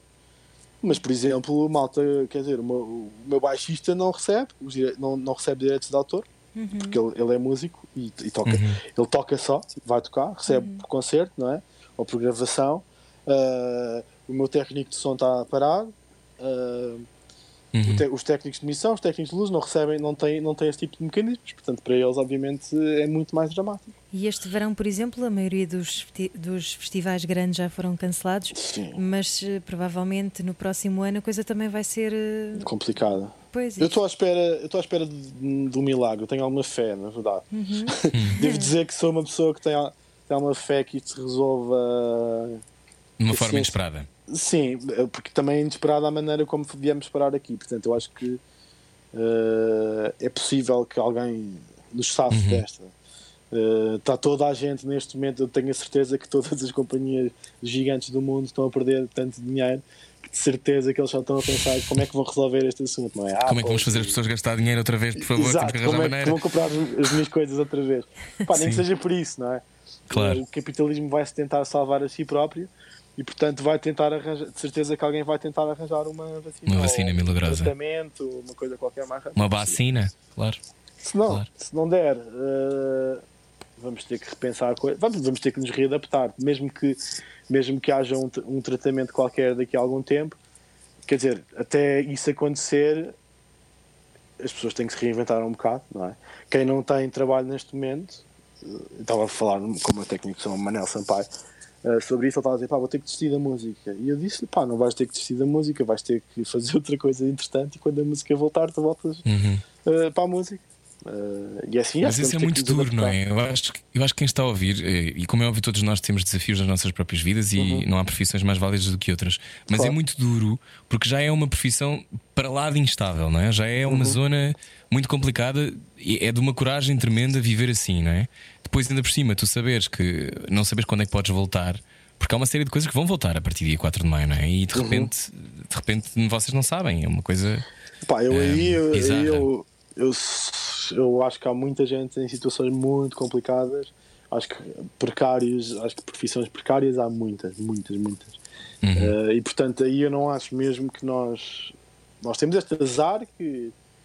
Que nós ver com vamos as ser ao vivo, não é? Claro. Sim, é isso, vamos ser dos últimos. Se nós ainda vendêssemos discos, se a música gravada rendesse realmente muito dinheiro, como já rendeu há, há muitos anos atrás, pronto, ainda diria para, para, para conseguir redistribuir isso. Ah, Agora assim é é complicado, mas eu imagino as pessoas que vivem do turismo, as pessoas que conduziam tuk-tuks, não é? Que que era um veículo que eu não apreciava especialmente na cidade, mas quer dizer, eu sei que quem conduz tuk-tuks muitas vezes é um emprego precário e é uma maneira de, de conseguir ter uma vida. E neste momento, todas essas pessoas que não têm nenhuma proteção eh, no trabalho estão sem trabalho e não, também não, não sabemos quando é que o turismo volta. Portanto, eu acho que aqui é, é- é tal coisa, nós, é, é- é muito duro, eh, mas a, a realidade é dura. Só que nós, eu acho que é mais fácil se pensarmos que nós temos que nos reinventar e que nós não temos que deixar de sermos aquilo que éramos. No caso dos músicos, às vezes parece muito dura eh, esta história, ah, vou ter que desistir da música. Não, não tem que, ninguém tem que desistir da música, ninguém tem que desistir de nada. Acho que temos que arranjar aqui uma solução até as coisas estabilizarem e depois pensar num plano. E é isso que eu estou a fazer com a minha equipa. Por exemplo, o meu disco segue com máxima força e eu tenho essa máxima força porque aquilo que eu quero é quando isto abrir, no dia em que isto consiga abrir, eu possa ir com, a minha, com a minha equipa, com a minha banda, com os meus músicos, com os meus técnicos, tocar. E pode haver aqui também uma mudança de paradigma, não é? O teu disco novo, o teu terceiro disco, chama-se Uhum. eh, Vias de Extinção. E se calhar. Será eh, por Vias acaso? de Extinção. Pois, exato. Mas eh, se calhar há aqui uma mudança de paradigma no sentido em que antigamente eh, o músico ia eh, pelos clubes pequeninos, depois começou com as gravações discográficas que começaram a dar dinheiro a partir daí, não é? Depois Uhum. às tantas a coisa vai mudando, vai mudando, vai mudando, deixou de se vender discos, agora são os concertos que dão dinheiro. O que é que achas que será a próxima etapa de- do mundo da música? Se é que vocês já conseguiram refletir sobre isso? Puf, isso é uma grande questão. Eu estou-te a pôr o peso de toda uma indústria musical em cima, não sei se estás a Sim, sentir eu a pressão. Eu- Está tudo Eu não tenho, eu neste momento eu tenho pensado sobre isso, não tenho pensado demasiado sobre isso, ah, mas tenho pensado sobre isso. Ah, e não tenho nenhuma resposta concreta para dar. O que eu acho que vai acontecer, e acho que é inevitável, é que nós agora, da mesma maneira que estamos a consumir localmente, eu pelo menos estou a consumir muito localmente no meu supermercado aqui do bairro, ah, faço as minhas compras todas no supermercado do bairro, porque eu não quero ir para um mesmo que seja um bocadinho mais caro, eu não quero ir para uma fila de outro supermercado. E quero apoiar aqui as pessoas que estão aqui ao- na porta ao lado, que têm, têm- que têm que se mantém, mantém as portas abertas, apesar dos riscos, e que garantem que, há comida, que a comida chega ao bairro, que as redes de distribuição funcionam. E, portanto, eu quero apoiar ao máximo essas redes de distribuição. Uh, e acho da mesma forma, acho que a música também vai ficar mais local, necessariamente, até porque uh, as nossas restrições para viajar vão ser imensas durante muito tempo, até porque, e não só por causa da questão das doenças, mas também porque há muitas companhias provavelmente que não, não vão aguentar, uhum. pelo menos os low cost. Uh, e portanto vai haver aqui uma adaptação do mundo no geral. E acho que no caso da música, acho que os festivais vão ter que ser mais locais, não é? Nós vamos ter que começar, não vamos trazer a banda, as, as 20 bandas americanas e as 15 de Inglaterra, uhum. e se calhar vamos trazer mais bandas uh, locais, e se calhar isso também pode dar o, pode reforçar o dinamismo uh, da nossa cena musical. Acho que, acho que aí está uma oportunidade para que as pessoas. Para reinvenção, não é? Sim, e para que, as pessoas, e que o próprio, próprio público se vire um bocado para a música portuguesa. Aliás, acho que tem hum. acontecido com os festivais que estão a acontecer no Instagram e no, nas redes sociais. Não é? Tu fizeste parte do festival em casa, não foi? Eu fico em casa, sim. Uh, toquei. Fico em casa, acho, exato. E acho que, acho que foi muito fixe. Foi uma experiência uh, que correu muito bem. Acho que as pessoas também estão a sentir que, que, que os músicos uh, neste momento se estão a unir uh, de forma a trazer alguma alegria às pessoas. Não é? Os músicos e, os, e não só os músicos, uh, vê o caso, o caso do Bruno Nogueira, não é?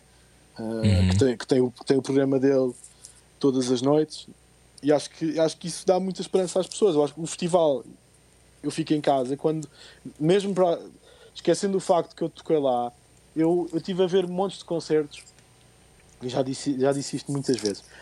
Mas, por exemplo, eu ver o branco a pôr música na sala dele, eu ver uhum. uh, a malta toda a tocar nas suas salas, uh, de repente percebes, ok, esta pessoa que eu estou habituado a ver no palco e por uma, sei lá, este ídolo, não é? Esta, esta pessoa que eu admiro está também confinada em casa, não é? Porque é aquela ideia de que, ah, não, eles aquelas pessoas mais intocáveis, ah não, eles não estão a passar por isso. Não, eles estão a, toda, toda a gente está a passar por isso.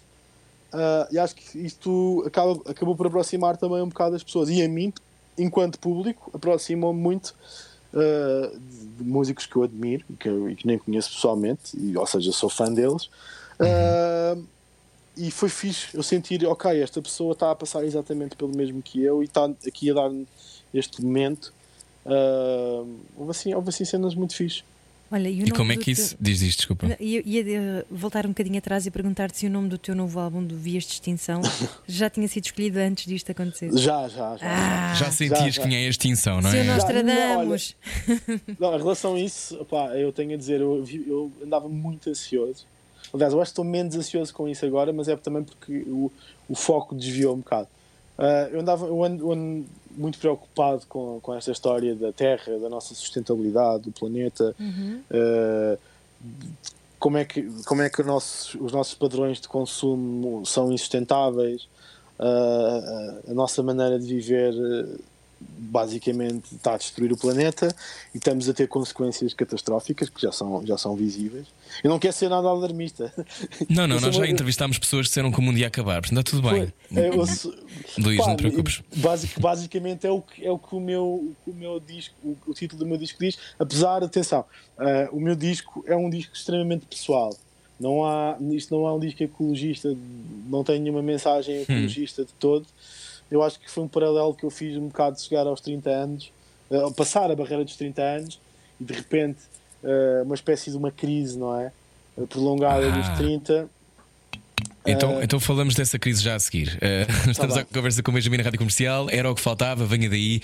Nós já voltamos. É bom saber deixar ir. Era o que faltava. Com Rui Maria Peco e Ana Martins. Na comercial. Juntos eu e você. Boa viagem com a Rádio Comercial. Olá, eu sou o Rui Maria Pego. Olá, eu sou a Ana Martins. Estamos separados, mas unidos nesta entrevista a Benjamin ou Luís Nunes, que não é ele que está em Vias de Extinção, mas é o nome do, do novo álbum. Vias de Extinção, estavas a dizer que é um trabalho um, muito pessoal, é a tua visão sobre este tempo, uhum. uh, mas tiveste mesmo uma crise depois dos 30? Quem é que não teve, não é? eu estou a superar a minha agora. Estás? Estás? Estou, eu tenho 31, portanto estou eu estou a chegar aos 34. Estou, Ah, e depois eu cá há bocado eu vi- fiz mal as contas. Eu achei que tu, tu tiveras- tinhas a minha, a minha idade, porque eu tinha ali tinhas 31. Tens 34. Então só agora é 33 que. ainda. 33. Os 33 eh, já são, eh, já são mais calmos que os 32 e os 31. Ah, são, são. Quer dizer, agora com uma pandemia, não sei. Vão acontecendo coisas, vão acontecendo coisas na vida, não é? Ahm, sei lá, acho que, acho que toda a gente tem essa crise dos 30. ah, pelo menos eu tive, foi forte. E acho que, e acho que é um bocado. Apeteceu-me escrever sobre isso, apeteceu-me escrever sobre o facto de estar perdido, de me sentir perdido e ser direto, ser muito direto a falar disso. Ah, acho que não queria fazer um disco que- em que eh, relativizava demasiado as coisas. Eu gosto da ambiguidade e gosto das- dos duplos sentidos e gosto que as coisas não sejam demasiado literais, mas eh, também me interessava ser um bocado bruto não estar a tentar. eh, não estar a tentar Adocicar eh, as coisas. adocicar coisa- as coisas, sim, mesmo do ponto de vista de- do desafio da escrita, Uhum. Uh, não é só da dimensão de- do que é que tu queres dizer, mas é o, o desafio da, da tua maneira de te reinventares enquanto, enquanto, enquanto escritor de canções. Isso, isso dizeres que te sentias perdido e que isso é muito comum a muita gente, eu acho que quanto mais hum, consciencioso ou mais sensível formos, mais sentimos isso na pele. Mas acabamos por nos sentir também sempre um bocadinho hum, à margem, eh, porque não, não estamos a, a seguir eh, o bando, não é? Não estamos a seguir a, a- Vou utilizar aquela expressão que a minha avó adora e a tua também deve adorar, que é a carneirada. Não vais atrás da carneirada. mas isso acaba por ser eh, bom, mas também doloroso. Questão é que eu acho que esta geração está toda a sentir o mesmo. Eu acho que é um bocado. Eu nunca, assim, eu nunca, nunca segui muito, ou seja, a minha vida nunca teve assim um padrão muito normal, aquela coisa de, ok, acabar o curso, começar um, tra... quer dizer, também fiz isso, mas, uh, mas nunca Sim, mas fiz não tens assim- um Golden Retriever e um, dois Sim, não, não, não, sim, não fiz um percurso normal. Sim, não, cheguei, cheguei, cheguei aos 30, eh, aos 33, não, não, não tenho filhos, não, não estou casado, estou solteiro. Eh, ou seja, não é propriamente, sabe, não é aquela coisa de imaginares, ah, vou chegar aos 30 casado e com filhos e com o cão, o tal Golden Retriever estavas a dizer. Nunca tive muito isso, mas, mas obviamente seja qual for a tua decisão para a tua vida e, e quer decidas ter filhos ou não, uh, tu acabas, acabas sempre por questionar as escolhas que fazes, não é? Uh, acho que é inevitável e é bom que o faças, é sempre bom que, que questionemos a nossa vida, até porque podemos mudar, há muitas coisas que podemos mudar, uh, há muitas coisas que podemos fazer e, e eu gosto, eu gosto desta coisa de me reinventar também. Gosto, não quero, não quero estar sempre a repetir a mesma coisa e acho que mesmo artisticamente isso é muito importante.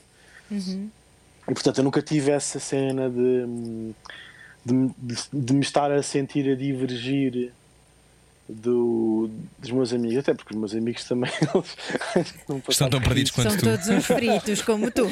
Mas nós estamos todos perdidos à nossa maneira. Eu acho Claro. que esta. É isso, esta é isso que eu era- acho também. Saiu também há pouco tempo um artigo no, no Economist, eu leio imprensa estrangeira, Um, e, é verdade. E, e há esta coisa de nós nunca temos, nós não pensamos muito sobre isto, mas a nossa geração é a geração que viveu duas crises já. Ou seja, a crise de 2008 e depois de repente agora esta, que nós ainda não sabemos muito bem qual é o impacto. Ou seja, estás-te a levantar um bocadinho do disparate que foi tudo aquilo e depois de repente, pau! Yeah. Agora tens Yeah. um vírus invisível que mata. Yeah. Olha que simpático. Yeah. Portanto, este sítio eh, é, é impossível não ter essa sensação de meu Deus, mas para que também eh, coincidir com aquilo que sempre se fez quando nada daquilo que é a minha vida é minimamente parecida com a dos meus pais? Yeah. Sentes isso? Sentes que a tua vida é dramaticamente diferente? Sinto, mas ao mesmo tempo, imagina, eu penso, eu penso na, na vida do meu pai, que também está a viver por isto e também viveu pela crise, viveu a crise claro, anterior. sim. uh, como nós estamos como nós vivemos uh, pá, e ele passou pelo o meu pai nasceu em Angola e ele passou pela Uhum. descolonização É, os nossos Eh, também, viva! foi? Sim, sim. Sim. Pronto, então vocês sabem, não é? O, a, a, a história O peso disso, têm- claro. Sim, as histórias Sim, sim. todas que isso, que isso Sim, a, a tristeza gerou. inerente, sim. Mas Sim, também a alegria de, de ter vivido em África, de alguma maneira, não é? Claro, claro, sim, sim. Mas eu penso no caso do meu pai que veio da África sozinho, sem nada. ah, de repente, o meu avô ficou lá, ele de repente tem que se reinventar aqui noutro país. ah, Que não era o e dele, depois- não é? Que não era, sim, que não era o dele. ah, depois também viveu outras crises, não é? Ali nos anos 80, uh, mesmo o, pró- o próprio período revolucionário deve ter sido muito conturbado.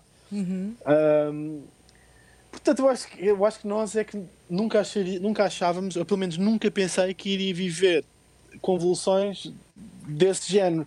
E eu acho que esta pandemia é uma convulsão desse género, não é? Como estávamos a falar um bocado da Segunda Guerra Mundial, é obviamente completamente diferente da Segunda Guerra Mundial, mas ao mesmo tempo é uma convulsão mundial que vai mudar. Vai haver um, há um pré-Covid-19 e um pós-Covid-19. O impacto na economia disto é obviamente brutal, eh, o impacto social vai ser brutal. Espero que seja menor do que aquilo que, que nós achamos que vai ser e espero que haja uma reação política fortíssima e que isto possa ser mitigado ao máximo e que daqui a dois anos isto tenha sido um pesadelo só. Ah, mas pronto, Benjamin, tu, tu sentes-te livre? Sábado foi 25 de Abril. Ah, já toda a gente se deve ter esquecido, não é? Hoje é quarta.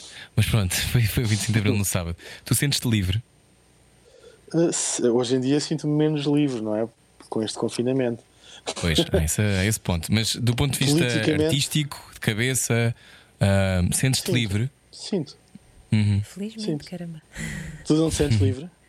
Depende, eu acho que há, há uma coisa complexa que é eh, Portugal é um país onde tu tens de muitas vezes eh, pactuar, eh, não estou a dizer pactuar com coisas que não concordas, mas aquela coisa tu existes em sociedade, ou seja, é difícil tu às vezes teres total independência se não tiveres independência financeira. É complicado, porque tu tens que existir num contexto, não é?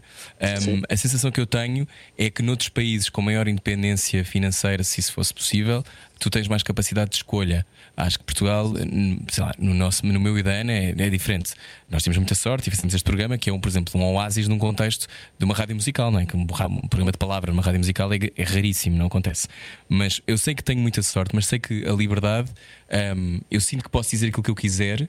Eu sinto é que hoje em dia as consequências disso vão muito parar àquilo que estávamos a discutir há bocado, que é a, a violência, não é um debate, é a violência. E são coisas diferentes. Um, eu sinto que as coisas estão mais assim, estão mais extremadas.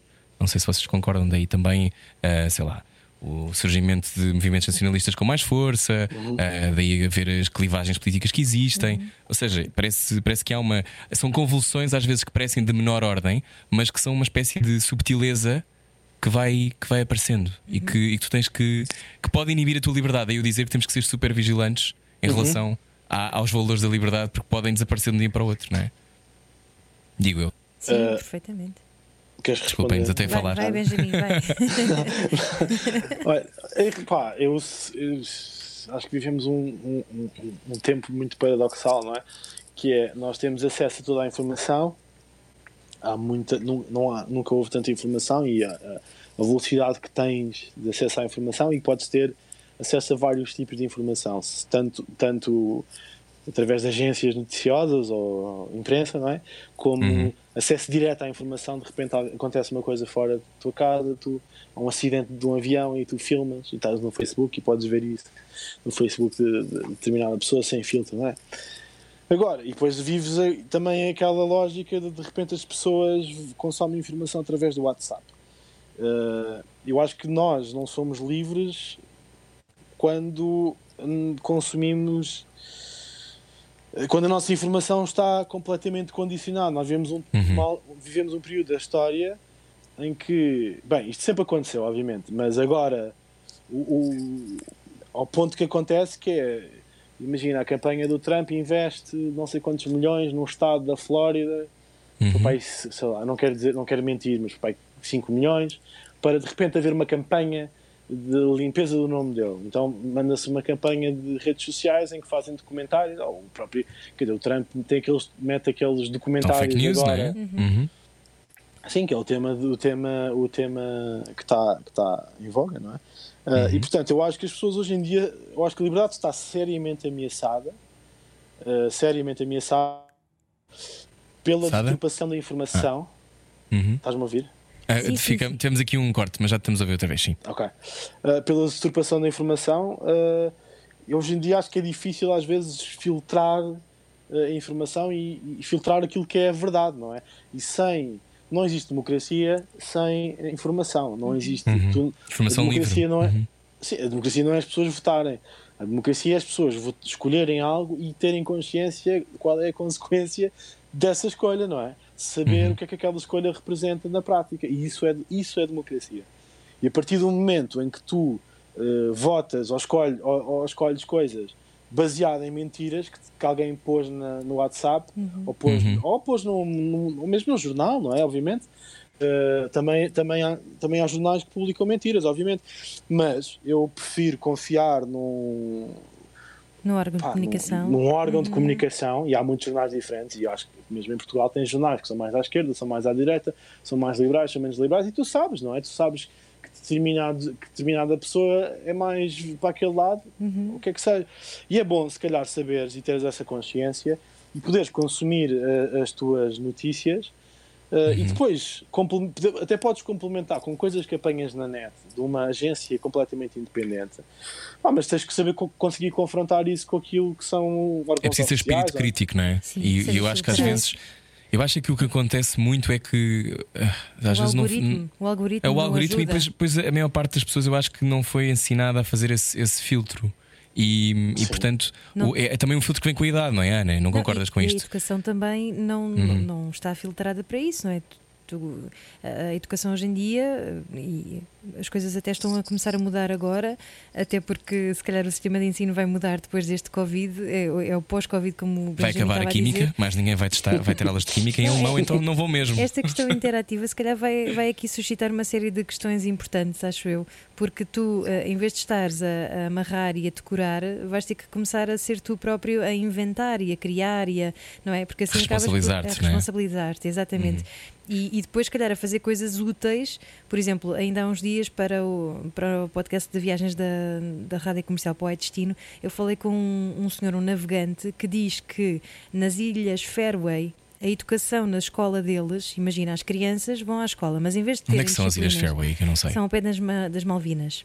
Ah. Portanto, em vez de uh, tu aprenderes, uh, imagina, biologia, química e física e matemática e não sei o que mais, eles vão para a escola e as funções que eles têm são uh, construir uma embarcação viking e construir uma casinha viking. E, para o fazerem, têm de aplicar todos os conhecimentos que depois os professores vão dando, não é? À medida que é preciso. Portanto, só pondo as coisas na prática é que depois, de facto, tu consegues dar valor àquilo que estás a aprender e, uhum. e pronto, e se calhar é, vai ser um bocadinho por aí. E isso ensina-te não só a ter espírito crítico e seletivo, como também a perceber mais rapidamente aquilo que, que é essencial para uma sociedade sobreviver e, e ser mais proativa, não é? Não ser aquela coisa passiva do de hoje em dia, uhum. porque nós consumimos tudo passivamente, são as séries, são, são as coisas que nos entram. Uh, Sim, é? e no outro dia ouvi alguém dizer que, por exemplo, as coisas que te fazem pensar ou que te fazem uh, ter uma atitude mais ativa, por exemplo, a literatura obriga-te a ter uma atitude ativa, porque tu tens que imaginar forçosamente alguma coisa, não estás só a consumir de forma. A música também faz isso, não é? Uhum. Leva-te para um universo. Um, tu sentes que este vai ser um período uh, interessante para a música ou achas que esta coisa de haver esta, esta pressão tremenda de ter que criar. Há, há pessoas que estão a gerir mal isso, não é? Tipo, não me apetece escrever nada, não me apetece produzir nada, porque que agora tenho de repente uh, parir um álbum ou uma coletânea. Um, o que é que tu sentes em relação à música? Uh, boa questão. Nosso convidado hoje. Pá, não, não tenho a certeza. Uh, eu, acho que, eu acho que a seguir a isto, garantidamente vai haver muita música. Eu acho que, uhum. não, mesmo que não aconteça durante, durante a, a pandemia, às vezes uh, estes processos de escrita, não é? De, de can da canção, às vezes tem o seu tempo entre aquilo que estás a passar e de repente a maturidade da ideia uhum. e, e, e, poderes fazer alguma coisa com isso. Porque, pá, também, imagina, se toda a gente fizer música uh, durante este tempo e toda a gente aproveitar este tempo para estar a escrever música, e provavelmente toda a gente vai escrever sobre estar preso em casa, sobre a falta de liberdade, sobre, sobre estar apaixonado por alguém e não lhe poder tocar. Pronto, exato. E portanto, às tantas também o tema é o mesmo é o mesmo para toda a uhum. gente, não é? E pode haver, ok, pode haver um, um, vídeo, uma música, duas, três, pá, mas de repente se tiveres todas as músicas com videoclipes, com as ruas vazias e a falarmos da uhum. falsa falta de liberdade, pronto, essa mensagem vai ficar esgotada no instante. E até porque as pessoas também, às tantas, já não querem saber disso para nada, não é? As pessoas querem também uh, uh, poder sonhar um bocado. Evadir-se, uh, não é? Da, daquelas prisões, claro. Olha, tu nasceste, Tu nasceste, exato, tu nasceste em 86. Uh, tu tens uma nostalgia de um tempo em que não havia redes sociais? Uh, não sei, olha, eu, eu acho que nós apanhámos o Mirk Eu ter. Mirk. Eu adorava o E a Mirk. Benjamin o Mirk. Mirk. E RC para quem está a baralhar. Sim. Ba- Barra J, não é? Barra J e depois era metias o, o, o canal, hasht- era Sim. o hashtag do canal. Epá, portanto, as redes sociais fazem a comunicação. Eu acho que foi a nossa geração foi assim uma geração que apanhou tudo muito muito cedo. Eu lembro-me de repente do MySpace, eu, quando comecei a gravar música em casa e a lançar coisas, metia as coisas no MySpace, isso era uma rede social. Então eu não tenho bem nostalgia de, de Tinhas vergonha disso, de pôr as tuas coisas online nessa altura ou não? Tinha, quer dizer, tinha alguma, mas não tive o suficiente pelos vistos. para, para- Olha para a minha carreira, achas que tive vergonha? foram parar lá coisas muito embaraçosas. portanto. Ainda tens essa página de MySpace ou não? Epá, acho que o MySpace apagou as páginas todas há, uns- há um ano ou dois. Ah, ainda bem que eu tinha uma muito perigosa, ainda bem que já desapareceu. A sério? Não era perigosa, mas era tipo, tinha coisas Pego? estúpidas. Não, não se chamava nada. Ah, não vais procurar. Vai procurar. Não, MySpace ainda está no ar. Não sei se as páginas estarão ou não. Eu acho que só tipo, é a página inicial, mas depois não podes navegar nos perfis e assim uma coisa. Mas o MySpace Ah. foi fundamental naquela altura para a música e, e fez, fez de estrelas Completamente. pessoas que nunca esperaram sê-lo, não é? Porque Olha, já agora, já que fui aqui ao Google, deixa-me só confirmar, fiquei aqui com a dúvida, as Ilhas Fairway, não é? Que eu estava a falar, não são nada ao pé das Malvinas, porque as Malvinas são no Atlântico Sul e ele, ele, ele Ah. estava-me a dizer que tinha ido às São no- Malvinas. Estas são lá em cima, são, São no norte. São no norte, são entre a São. Escócia e a Islândia. Fui agora Exato, eles, confirmar porque fiquei eles, com eles a... jogaram contra Portugal, exatamente. O quê? Eles jogaram contra Portugal. Ah. As Ilhas Faroé. Ok, no, ok. no, euro- no europeu, acho eu. Boa. Ah, pois. Faroé, ok. Eu achava que eram Pois. outras Fairway, eu Não, não estava a Fairway, perceber. são Faroé, pronto. Ele, Ah, ele as disse Faroé. É, exatamente. Eu sempre achei meio. eu- quando eu jogava FIFA, que deve ter sido uma vez, não é? Eh, Quando eu tinha FIFA 98, que o meu pai insistia que eu ia jogar futebol, e tipo, ó pai, vá lá. Mas eh, eu jogava FIFA 98 e eu até achava alguma graça. Eu jogava muitas. Eu achava sempre graça a essas equipas que ninguém queria saber. tipo Ilhas Faroé, tipo o Gabão, eram as coisas que me interessavam. Olha, tu, tu Benjamin, eh, as canções saem-te facilmente. És um, um assim, um, um terreno fértil. Não, não, não, não, Não? sou. Não, Como é que sabes que vai eh, sair alguma coisa que vale a pena? Não sei, acho que são períodos de. Quer dizer, já houve, obviamente, já houve canções que me saíram muito rapidamente e houve outras canções que demoraram muito tempo a sair e que demoraram muito tempo a acabar. Ah, eu hoje em dia tento não, estar muito, não pensar muito no assunto. Hum. Basicamente, eu quando comecei a escrever este disco, que foi no verão de 2018, eu comecei. Eu tive um período em que parei durante dois meses de fazer tudo o que estava a fazer só para me dedicar a, a- a experimentar fazer músicas novas. Uhum. Um, e de repente estás ali num período em que as coisas começam a fluir, em que tu encontras um universo, uh, começas a encontrar um universo comum para as canções e, as- e acho que as ideias acabam por se encadear umas às outras, uh, umas nas outras, não é?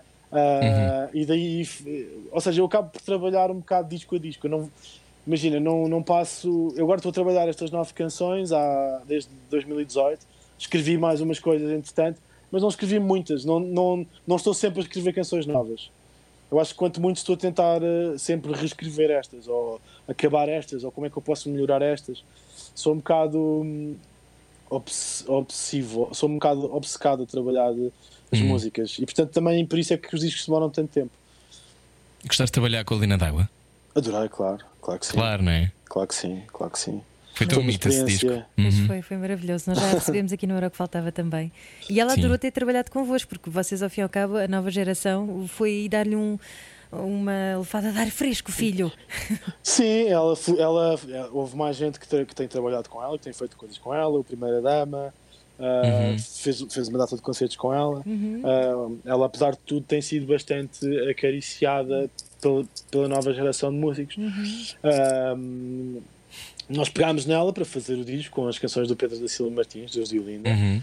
Ah, e foi assim um, foi muito fixe porque eu nunca eu não conhecia o Pedro bem, conhecia o do lá tudo bem Ah, e de repente poder trabalhar com ele trabalhar com, com o Sérgio Nascimento que é o, que é o baterista com- que é um grande amigo meu e que nunca tínhamos feito assim um disco juntos ah, com a Francisca Cortesão, a Mariana Ricardo com Uhum. o, meu bateri- o meu baterista toca guitarra no disco, portanto foi assim uma e o António Vasconcelos Dias, já agora, já agora para não deixar ninguém de fora Uh, e foi assim uma experiência podermos estar a- de repente a trabalhar uh, com esta lenda da música portuguesa, não é?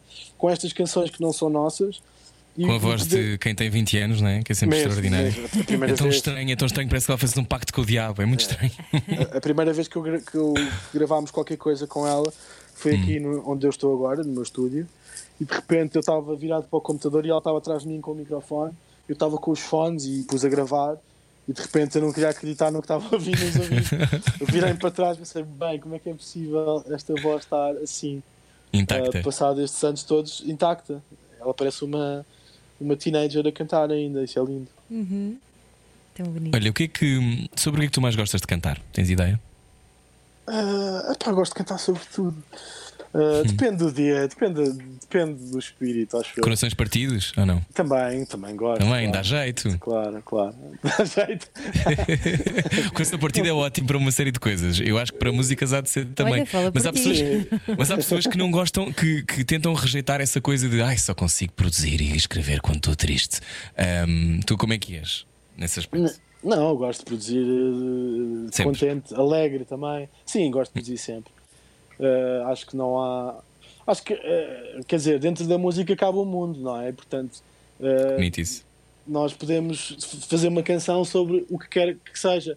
E acho que a magia da música e da escrita das canções é exatamente tu poderes, sei lá, observar qualquer coisa, uma história de alguém que tu estejas a ouvir no café ou e de repente tornares isso teu e, e musicares isso. E de repente poderes eh, transformar isso numa num processo de passagens de emoções que é, que é a música, não é? Que é uma coisa que mexe contigo uh, sem te tocar e sem tu conseguires ver. Hum. Uh, é um bocado pôr as palavras e tornar as palavras, pôr as palavras nas ondas do ar uh, em forma de som. Elas nem têm que estar, elas estão escritas, na verdade, mas, mas enquanto, enquanto é música, elas só existem cantadas, não é?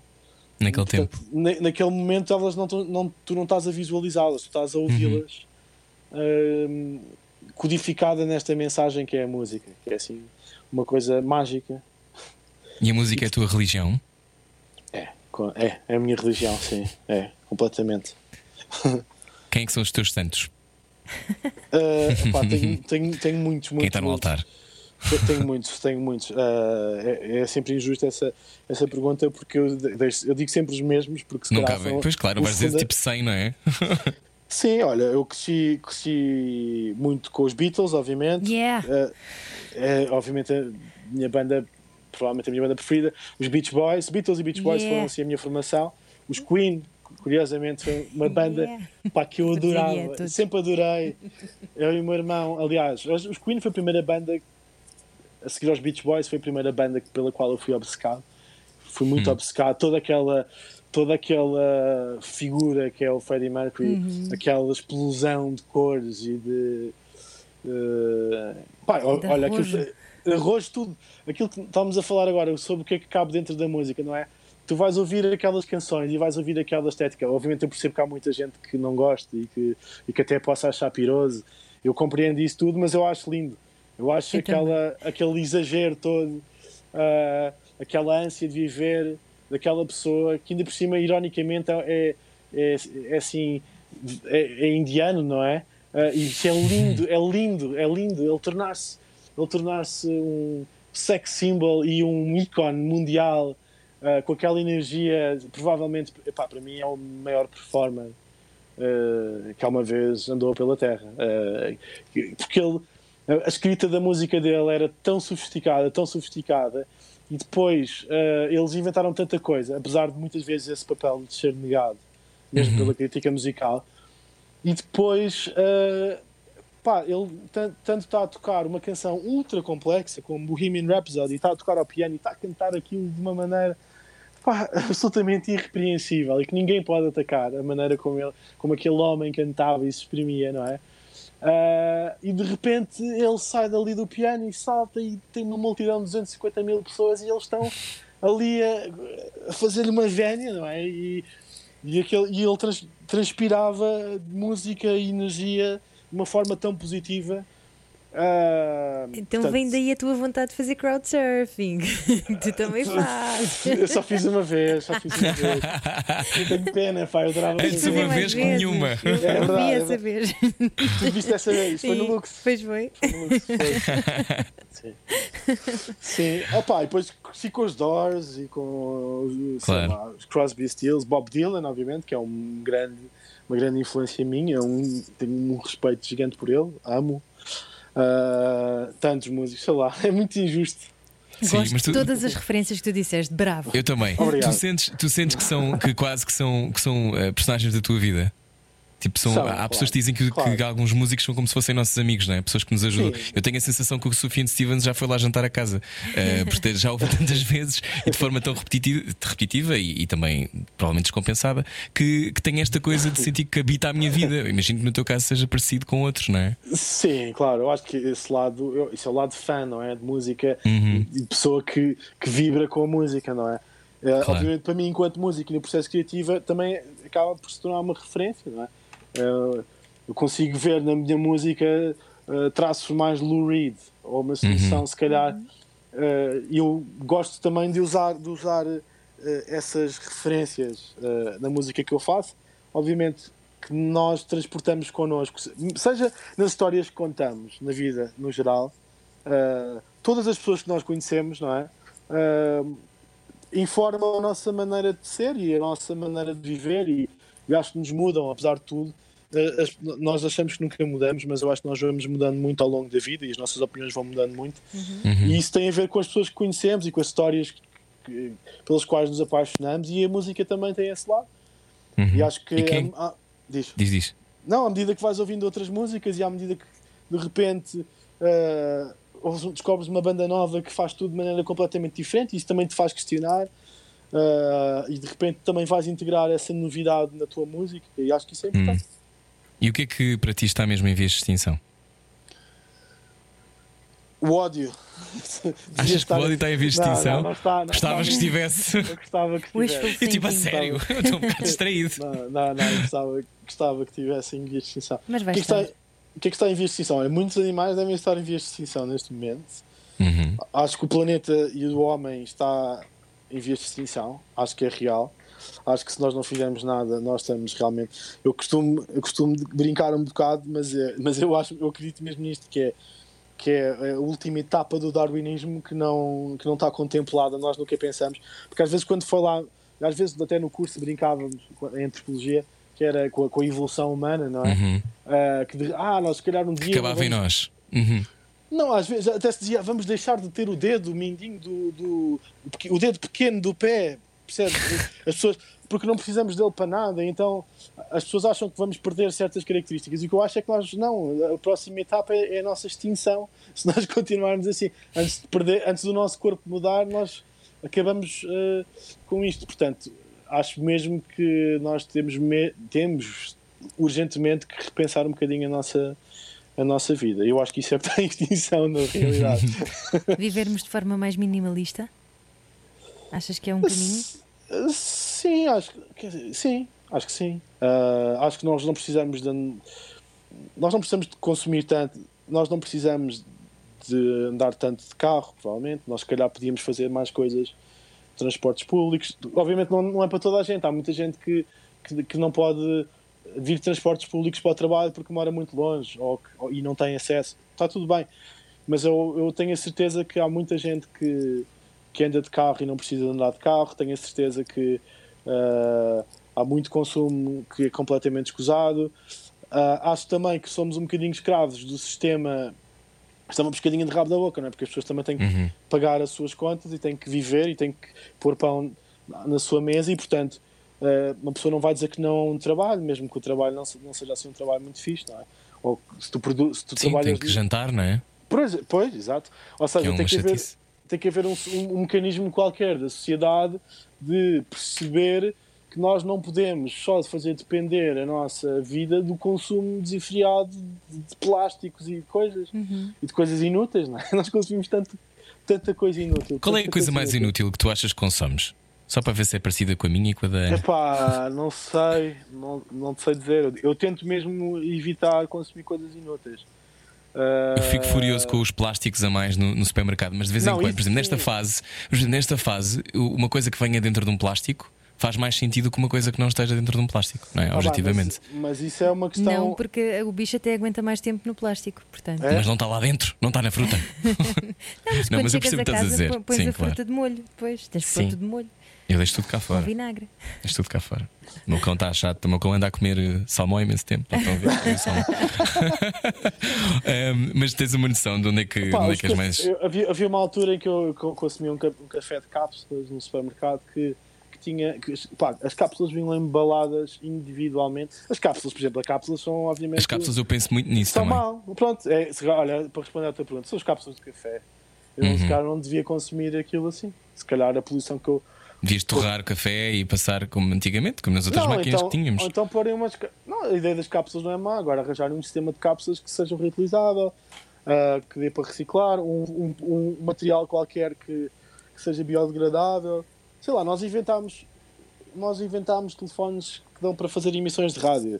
Ah, quão difícil deverá ser, poderá ser termos cápsulas que, que sejam de material orgânico. Não, há, não, há- não, não pode ser Bom, assim tão complicado. ponto. É um bom ponto. E agora que tudo isto está a acontecer, não tens vontade de voltar para Alvito, porque tu tens lá o teu estúdio, não é? Ainda de vez em quando ainda Tinha- vais para lá? Sim, de vez em, quando- sim, de vez em quando vou para lá, sim, sim. Hum. E, e não tens vontade de de repente ir viver para o campo? Eu já penso muito nisso, sabes? Eu já vivi lá, não é? Eu vivi lá dois anos da minha vida e, e foi depois de vir de Londres. Eu mudei-me de Londres para Alvito. E foi assim uma. Foi exatamente essa ideia de eu estava numa grande cidade e sentia que a cidade me estava a sugar eh, Uhum. todo. Sim. Mas também era E longe. de repente pensei. Sim, eh, mas não estava a apetecer depois de repente vir de Londres para Lisboa.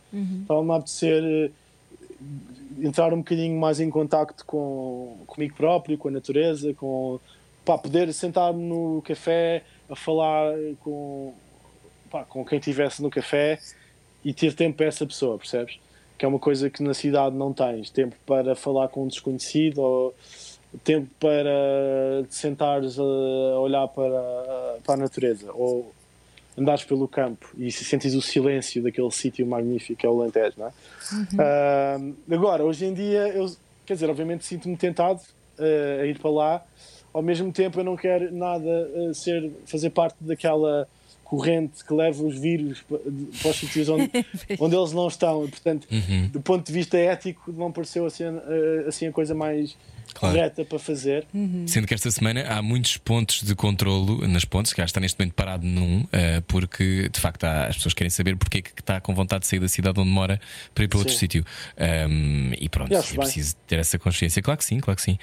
Bom, muito bem. Tu já sabes o que é que vais fazer quando, quando acabar o confinamento? Já tens uma ideia? Que é- Epá, qual é a primeira coisa que queres fazer? Deve ser muito Dar beijo na boca? É o deve ser muito parecida com aquilo que tu queres fazer também. Ah, é provável. O quê, meninos? Contem lá. Deve ser muito, deve ser muito É cortar o cabelo. No meu caso é cortar o cabelo. É, no meu caso. Olha, também quero cortar o cabelo. Estás a ver? Quero Pronto. cortar o cabelo. Quero, Ok. Pá, quero, Eu- quero estar com os meus amigos, backups, estar com a minha família. Ah, não voltar para casa durante dois dias, não é? Sim. Exato. Que o queremos- Não pôr os é o pés em casa. queremos todos fazer. Sim. Muito bem. Muito bem. Eh, obrigado, Benjamin. Via Extinção, álbum que eh, não tem data de lançamento ainda, não é? Não, É, não sim, sabe. em setembro. Deve ser em setembro. Setembro, ok.